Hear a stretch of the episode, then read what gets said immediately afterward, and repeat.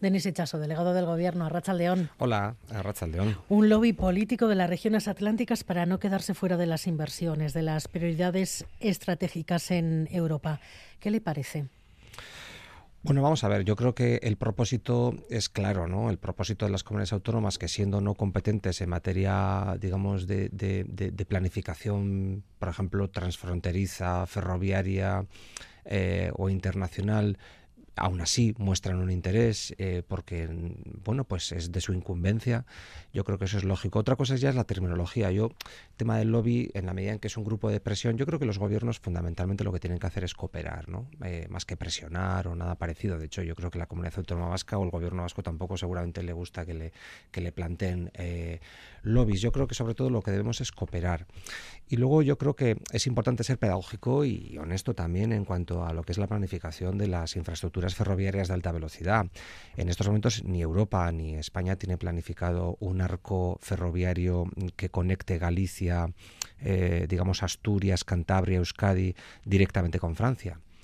Eso no está en estos momentos eh, planificado. Ahora mismo lo que hay planificado, eh, porque es verdad que en su momento se dotó a la, a la, alta velocidad ferroviaria en España de un sistema radial, guste más o guste menos, seguramente eh, pues eso también podría merecer un debate, pero hoy por hoy, mm, para conectar, por ejemplo, Galicia con la futura llegada del tren de alta velocidad a la frontera, a Irún, pues habría que pasar como mínimo por venta de baños. O sea, hay que entrar en Castilla y León y Castilla León, pues eh, no, sé si no ha sido invitada o no. O no quiero decir, en estos momentos la conexión ferroviaria de alta velocidad eh, entre estas comunidades autónomas, mm, vamos, Castilla León es una pieza muy importante en todo esto. De hecho, la última, el último gran avance que se ha dado en esta legislatura, en la que ha habido muchos impulsos al desarrollo del tren de alta velocidad en el norte, es eh, la reciente adjudicación del, diseño, digamos, del, del proyecto que une Burgos con Vitoria.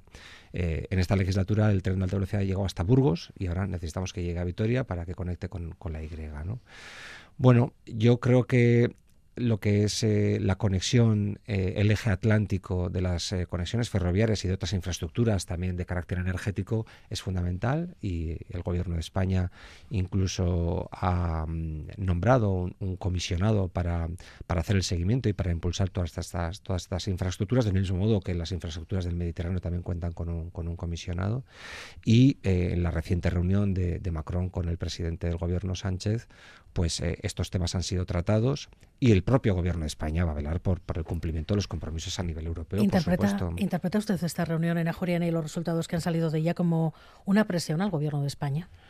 Bueno, eh, el Endacari lo ha tildado de lobby y es verdad que el lobby en sí mismo, su significado literal es un grupo de presión. Eh, en principio se hablaba de la conexión con Francia. Bien es cierto que lo que pueda Galicia o Asturias en estos momentos plantear respecto a la conexión con Francia cuando tienen que bajar como mínimo hasta venta de baños cuando se haga el bypass, pues no sé qué conexión directa tienen.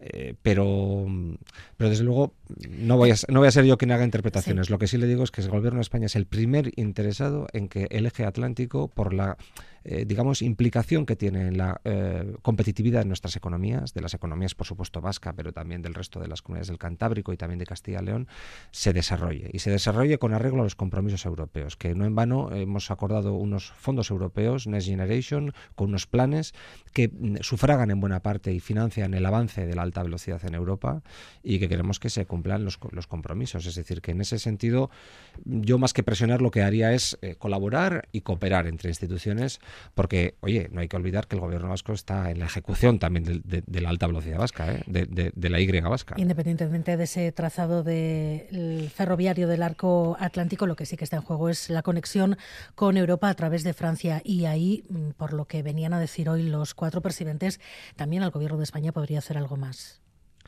Respecto de Francia. Sí. Eh, bueno, lo que hace el gobierno de España es eh, política multilateral y diplomacia dentro de la Unión Europea con todos sus socios. Y cuando el gobierno de España consigue, a través de su influencia política, que no es poca en los últimos años, eh, que se acuerden determinados planes de inversión, diseños de infraestructuras que son, digamos, de primer orden, de sistema, de sistema, como puede ser la conexión atlántica, eh, lo que también hará es velar por su cumplimiento. Es decir, esta no es una cuestión bilateral entre, entre España y Francia. Esta es una cuestión de la Unión Europea.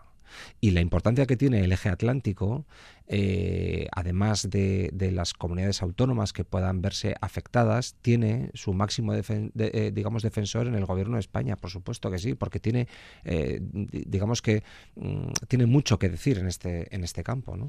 El eje atlántico no ha sido prioridad para ningún gobierno de España, ni del PP ni del PSOE. El tren de alta velocidad acumula años de retraso, se han ido cayendo todos los compromisos de finalización porque no hay una implicación real. Pues yo no comparto esa visión. El tren de alta velocidad, la, Y vasca es seguramente la obra de ingeniería más compleja que se está llevando a cabo en estos momentos en el continente. Hay que tener en cuenta que solo el 17% de su trazado va en meseta, solo el 17% de su trazado va, eh, lo que se dice, eh, sobre llanos, sobre el suelo. Todo lo demás se reparte entre túneles y viaductos. Y, en fin, túneles y viaductos que van sobre terrenos de lo más variado, con piedras muy distintas, con dificultades de enorme magnitud, como sabe el gobierno vasco. Es decir, que el gobierno vasco eh, algunos de los ramales los está desarrollando eh, en su integridad. Pero en esta legislatura se ha producido el mayor avance en, el impulso al tren de alta velocidad en Euskadi. Solamente le diré que está a punto de arrancar la obra porque ya se ha licitado y adjudicado, de la estación de alta velocidad en Irún, 70 millones de euros. Muy avanzada la estación en San Sebastián a cargo del gobierno vasco. Se han acordado las integraciones ferroviarias en Bilbao y en Vitoria y se ha acordado que sea el gobierno vasco quien las ejecute ¿eh? de manera soterrada eh, para que Bilbao y Vitoria tengan una llegada del tren de alta velocidad más que digna. Se, está, se ha retomado una obra fundamental entre Astigarraga y Irún, que es el tercer hilo para hacer compatible el ancho convencional con el ancho europeo, de una obra que quedó encallada porque, en fin, eh, entró en concurso de acreedores la empresa adjudicataria y se ha tenido que volver a adjudicar. El pasado viernes, con el consejero del gobierno vasco, Iñaki Arriola, acudí a ver las obras, el túnel de Ganchorizqueta, que es un tramo, digamos, crítico de la llegada de alta velocidad a la, frontera. Y se acaba de adjudicar el proyecto eh, Burgos-Vitoria, que eh, superará los 500 millones de euros de, em, eh, de inversión. Quiero decir que, y el, tren ha llegado este año, mm, como digo, a Burgos. la alta velocidad ha llegado a Burgos. Bueno, yo creo que en esta legislatura, con los fondos europeos, con el impulso, con el trabajo, se están avanzando mm, seguramente, mm, bueno, pues muchos pasos para el cumplimiento de esa fecha que nos hemos dado de 2027 para la entrada en funcionamiento del, del, tren de alta velocidad, aun cuando la llegada a Bilbao definitiva y a Vitoria definitiva tardarán un poco más. Mm, digamos, la llegada, me refiero la entrada en las ciudades, pero de manera provisional podrá empezar a funcionar en esa fecha en la que estamos comprometidos Gobierno Vasco y Gobierno de España.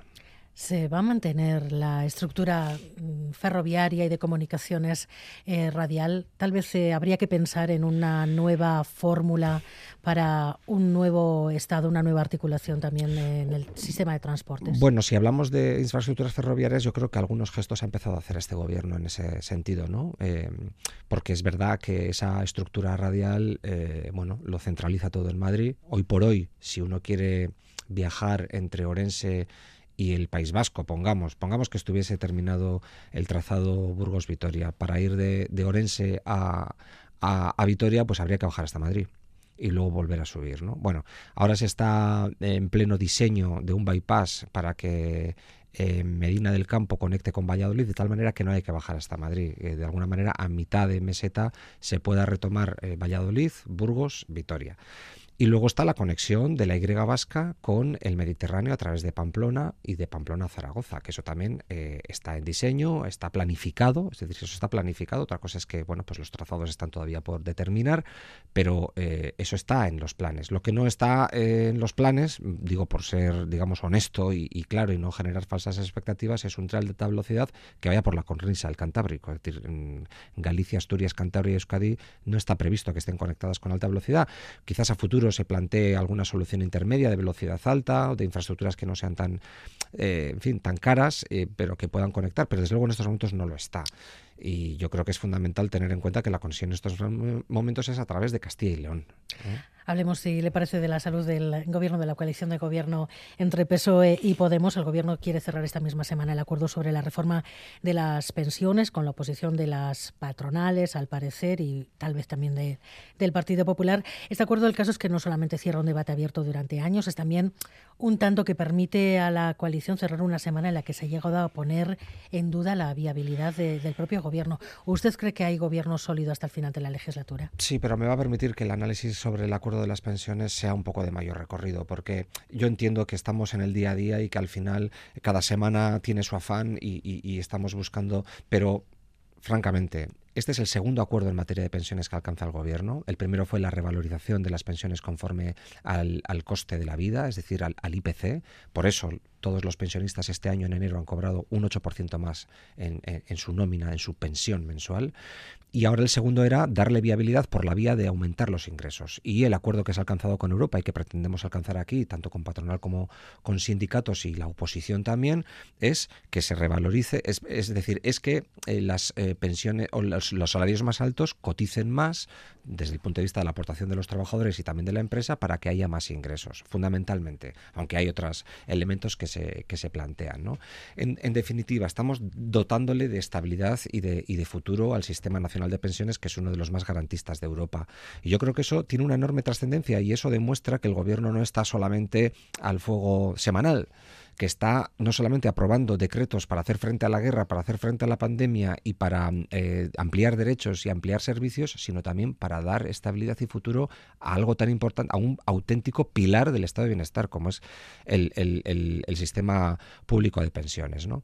Y a partir de ahí, eh, bueno, pues evidentemente, como se ha podido ver recientemente, tenemos nuestros disensos en el seno de la coalición de gobierno. Nosotros pensamos que, que, la ley del solo sí es sí había que actuar con humildad a la vista de algunas consecuencias no deseadas. Y en la vida y también en la política, mire, mm, uno puede estar muy convencido de la bondad de las cosas que hace. Este gobierno, eh, digamos, ha tenido una legislatura muy fecunda en términos legislativos, casi 200 leyes, con todo lo que hemos pasado, con la minoría parlamentaria que tenemos que estar todo el día enjuagando y complementando con apoyos, digamos, de grupos parlamentarios. Con todo y con eso, 200 leyes eh, esta no ha salido como nosotros esperábamos. Y creo que hay que actuar con humildad. Y el Partido Socialista en ese sentido eh, ha actuado con humildad y con entereza y, con franqueza y con honestidad. Y bueno pues eso nos ha llevado a tener esas, esas diferencias. Pero la vida sigue el gobierno tiene todavía mucho por hacer en materia de vivienda eh, eh, y, desde luego mm, lo, vamos a hacer y vamos a completar la legislatura, claro. Es, fácil, es fácil de vender a la opinión pública y a los votantes del Partido Socialista haber sacado ese primer paso de la reforma de la ley del solo sí es sí con los votos del Partido Popular. Eh, mire, cuando una decisión en este, en, este, en este caso en el Parlamento para subsanar una falla que tenía la ley que no estaba prevista y que con humildad uno tiene que saber reconocer eh, recibe apoyos, yo, mm, francamente, mm, no creo que haya que partir de actitudes tan sectarias como para rechazarlos de plano ni de partida. Esta es una iniciativa del Gobierno de España, eh, eh, digamos, mm, asumida y liderada por el Ministerio de Justicia, que ha detectado que efectivamente había unas consecuencias no deseadas en una ley que tiene claro sello progresista porque no hace sino establecer el consentimiento de la mujer a la hora de, de mantener relaciones sexuales en el centro del debate, cosa que hasta ahora no se había producido. Y eso no se ha tocado. Desde ese punto de vista eh, em, acometer esas, esos, esas em, digamos, remiendos para que em, eh, se, para que no se sigan mm, de alguna manera reduciendo las penas, sino que incluso eh, carguemos más en el Código Penal el castigo para aquellas personas violadores, mm, bueno, y, y, todo caso infractores de la ley, pues yo creo que eso debíamos hacerlo. Si nos apoya el Partido Popular, nos apoya el Partido Popular, pero eso había que hacerlo y por cierto no ha sido el único grupo que nos ha, que nos ha apoyado. La semana que viene el Congreso va a debatir la segunda moción de censura de Vox con un candidato que defenderá sus posiciones políticas estrictamente personales. ¿De alguna manera esto banaliza el instrumento de la moción de censura? Bueno, el gobierno se lo toma muy en serio. Es decir, este, este es un mecanismo crucial, muy grave muy grave del sistema constitucional español. La moción de censura no en vano, el, propio presidente Sánchez accedió al, gobierno en una primera instancia a través de una moción de censura y por tanto nosotros le conferimos la mayor el mayor de los respetos y así va a ser tratado. Ahora bien, eh, en fin, a partir de ahí oiga, pues eh, este es un político experimentado, el señor Tamames, eh, que va a dar la cara porque quien, quien promueve la moción de censura, que es Abascal, Vox, no quiere dar la cara no quiere dar la cara, ya se, ya se, ya se la, mm, en fin, eh, ya la dio por lo visto una primera ocasión y no quiere volver a salir derrotado él en persona y pone una persona interpuesta. Eh, yo lo que me planteo es que, eh, en fin, esa, mm, evolución del voto del Partido Popular, de un voto contrario con Casado, ¿quién lo iba a decir? ¿Quién lo iba a decir? Un voto contrario a la moción de censura de Vox por parte del PP de Casado y ahora una abstención, no vaya a ser que se enfaden, porque, en fin, lo que pretendo es gobernar, aunque, aunque para ello tenga que poner de ministro de Cultura, eh, de Educación y de Igualdad a, estos, de, a estos de Vox.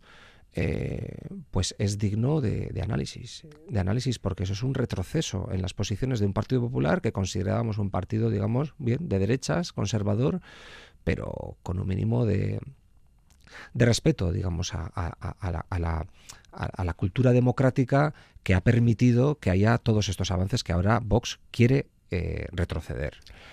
La próxima legislatura, si Pedro Sánchez vuelve a formar gobierno, PNV, RCH, Bildu, ya vienen avanzando que van a reclamar que se abra la carpeta del modelo de Estado. ¿Debería hacerse? ¿Ve a PNV y H Bildu juntos, yendo juntos en este debate? Bueno, eh, cuando lleguemos a ese río cruzaremos ese puente, suelen decir. Todavía hay Pero es un debate que se debería abordar ya. Bueno, yo no lo sé. Yo lo que sé es que en Euskadi, mm, en fin, tenemos un estatuto de autonomía de Guernica que es uno de los más eh, antiguos, que el autogobierno afortunadamente se ha desarrollado increíblemente en Euskadi eh, y se ha profundizado y además alrededor han pasado muchas cosas. Tenemos una Unión Europea, tenemos un sistema competencial también, eh, digamos, compartido con, con las instituciones comunitarias. Eh, y hay muchas cosas seguramente que mejorar en nuestro autogobierno, también hacia adentro, por cierto. Desde ese punto de vista, el Partido Socialista no le veo yo con demasiado miedo a poder abordar un debate, digamos, estatutario. Ahora, si lo que se está planteando es, eh, de nuevo, pues no sé, el, derecho a decidir, la independencia o, este tipo de cuestiones que no son conocidas y que muy recientemente pues se han, sido motivo también de, todo el conflicto que se ha vivido en Cataluña, pues evidentemente nosotros ahí no vamos a estar. Consideramos que, una cosa es el, digamos, la distribución competencial que ha permitido el desarrollo autonómico en España, que ha dado un muy gran resultado, y otra cosa son elementos de carácter identitario o esencialista sobre, eh, sobre la identidad, eh, en fin, y otros elementos que generan más división que otra cosa y que tampoco terminan de plasmarse en avances sociales, como es, eh, digamos, el, fin último que persigue el Partido Socialista. Nosotros estamos en la construcción social y todo lo que hemos hecho en esta legislatura con las mayores adversidades, sea una guerra, sea una pandemia o cualquier elemento que se nos haya podido oponer, pues ha sido tratar de proteger a la clase media trabajadora, tratar de mm, proteger a las personas más vulnerables, aquellos que más han sufrido las consecuencias de esas adversidades y, esa es nuestra hoja de ruta. Si los nacionalistas quieren plantear, eh, digamos, una hoja de ruta puramente soberanista y volver a plantear un debate sobre las competencias y sobre la soberanía, bueno, eh, pues allá ellos, ¿no? ¿PNV y. Bildu están siendo socios leales al gobierno de Pedro Sánchez? Bueno, yo creo que sí, ¿no? En general, vamos a ver, y no solamente leales, yo incluso diría que a veces eh, incluso compiten en Euskadi por bien que, por, por, por, quién es más útil, ¿no? Quién, quién, pacta más con, el gobierno central, con el gobierno de España. Yo creo que ahí, afortunadamente, se ha producido un cambio muy importante en Euskadi y yo creo que eso también es lo que permite que Euskadi tenga en estos momentos, eh, bueno, pues, pues una cierta estabilidad, una cierta tranquilidad. El Partido Socialista participa de los gobiernos municipales, forales y autonómico eh, porque considera que con eso contribuye a una estabilidad y porque considera que el planteamiento en estos momentos del PNV pues pues bueno, pues, pues es razonable y es compatible con los programas del Partido Socialista. En ese sentido, creo que la legislatura también en España ha tenido apoyos, ha tenido apoyo, el gobierno me refiero, para poder sacar adelante decretos y, leyes muy importantes y, nosotros estamos comprometidos con ese entendimiento porque consideramos que ha traído eh, pues muchos avances y ha permitido cumplir con buena parte de la hoja de ruta del Partido Socialista. De otra manera, si aceptamos que hay multipartidismo y fragmentación política, debemos aceptar que los acuerdos son imprescindibles y que hay que prestigiarlos. El Partido Socialista de Euskadi necesita ganar perfil como partido de gobierno. ¿Responden a esa necesidad los anuncios de la vicelenda Mendía sobre la festividad del 8 de marzo o la jornada laboral de cuatro días? Bueno, yo creo que el Partido Socialista tiene perfil tiene perfil propio y de hecho tiene tanto perfil propio que cuando hace propuestas como la del 8, como la del festivo del 8 de marzo que la dice la, la vicelenda Cari yo estoy convencido que algunas de las respuestas, un poco, algunos de los morros que se han torcido, no era tanto por la propuesta, que a todo el mundo en general la comparte, porque es una buena idea. Ahora, como viene el partido, yo me pregunto si hubiese venido de otro lado, pues si, si, si, se hubieran puesto tantas pegas de carácter formal, ¿no? Bueno, yo creo que la propuesta está ahí, ha generado un debate muy interesante. Creo que mm, el hecho de que la vicelendacari, en el ámbito de sus competencias, cuidado, otra cosa es que eh, el departamento efectivamente consulte a diferentes, a diferentes instituciones y lo haga incluso también con Emacunde, como no, faltaría más. Em, pero la, la capacidad de propuesta no se le puede negar. Y ha sido una idea que si nos ha traído tanto debate es porque tiene interés. Arnaldo Tejía premiaba hace unos días abrir el abanico de pactos, abrir un nuevo modelo de alianzas tras las elecciones de mayo en todas las fórmulas posibles de alianzas entre el Partido Socialista de Euskadi porque somos una fuerza central y porque hemos mostrado, digamos, una versatilidad y una capacidad de acuerdo, mmm, digamos, suficiente. Es ¿Y van a hacer ejercicio de esa versatilidad? Bueno, nosotros tenemos una cultura de pacto y la demostramos en ayuntamientos, en diputaciones y en el gobierno. Y, y, y obviamente eh, eh, esa es una cultura que nos permite dialogar. A partir de ahí, primero los resultados, primero que la gente eh, opte que nosotros tenemos candidatos potentes y competitivos para tratar de aspirar, por ejemplo, a la alcaldía de Vitoria. Hoy se presentaba la candidata de eh, Maider Echevarría en, en, Vitoria, San Sebastián, Bilbao, las diputaciones. Y cuando la gente hable se verá un poco cuál es el resultado y cuál es el margen de maniobra de cada cual para poder aspirar a, liderar las instituciones. ¿Qué hace falta para que puedan plantearse acuerdos de calado con EH Bildu? Bueno, pues evidentemente, mira, N. Condueza hace poco lo, insistía en ello y no puede estar más acertado, ¿no? Creo que al final... Eh, nosotros eh, también tenemos un listón de exigencia ética hacia ese mundo. Nosotros no podemos olvidar todo lo que ha pasado en este país y las posiciones que han mantenido. Evidentemente miramos al futuro y evidentemente sabemos que se están dando pasos muy importantes en la convivencia y el Partido Socialista ha estado en todos y cada uno de esos pasos. Pero nosotros mantenemos un listón de exigencia porque pensamos que tampoco podemos tener una memoria tan frágil. Eh, quiero decir que nosotros pensamos que todavía ese mundo tiene que dar algunos pasos. Y una cosa tener acuerdos presupuestarios, acuerdos para aprobar leyes, acuerdos, qué sé yo. Pero el compartir gobierno comporta otro nivel, si se quiere, de intimidad. Y nosotros no estamos todavía en esa fase. Ayer en el homenaje a Isaías Carrasco, su hija dijo que a día de hoy todavía a EH Bildu y a Podemos también les falta humanidad respecto a las víctimas de ETA. ¿Usted lo comparte? Bueno, lo han vivido en, en Arrasate, ¿no? Lo han vivido en Arrasate. Esta familia en Arrasate ha tenido que vivir algunas actitudes y comportamientos de algunos grupos políticos que no han estado a la altura, así de claro. Eso es lo que ellas han querido expresar. Y, yo ese testimonio lo respeto. Es decir, que ellas se han sentido mm, eh, bueno, han, sentido poca sensibilidad por parte de algunos grupos municipales en el ayuntamiento a cuenta de la placa, a cuenta de, en fin, de, la firmeza con la que hay que afrontar también este pasado reciente nuestro, ¿no? Y con la claridad con la que hay que afrontarlo. Eh, hace no tanto Adey eh, Carrasco, el hijo de, Isaías, contaba lo que ha vivido en, la escuela a partir de que mataron a su padre, ¿no? ese bullying y ese señalamiento eh, digamos, por, por ser hijo de quien fue. Y eso denota, además de otras muchas cosas, una falta de sensibilidad y, una falta de compasión que a uno se le hiela la sangre, la verdad. Entonces, bueno, yo creo que estamos a tiempo. Insisto, yo soy de los que siempre ve la, la, botella medio llena, de los que piensa que evidentemente hemos, hemos, hemos avanzado muchísimo, muchísimo en esta sociedad. No hay más que mirar, echar la vista atrás para ver lo que se ha avanzado, pero bueno, eh, hay que ser exigente y seguir, eh, digamos, planteando retos a futuro para que para que no se olvide nada lo que ha pasado, entre otras cosas. Una última cuestión, señor. Ha terminado ya el plazo de licitación para la construcción del centro de refugiados de Gasteiz. ¿Cómo, cómo va el proceso?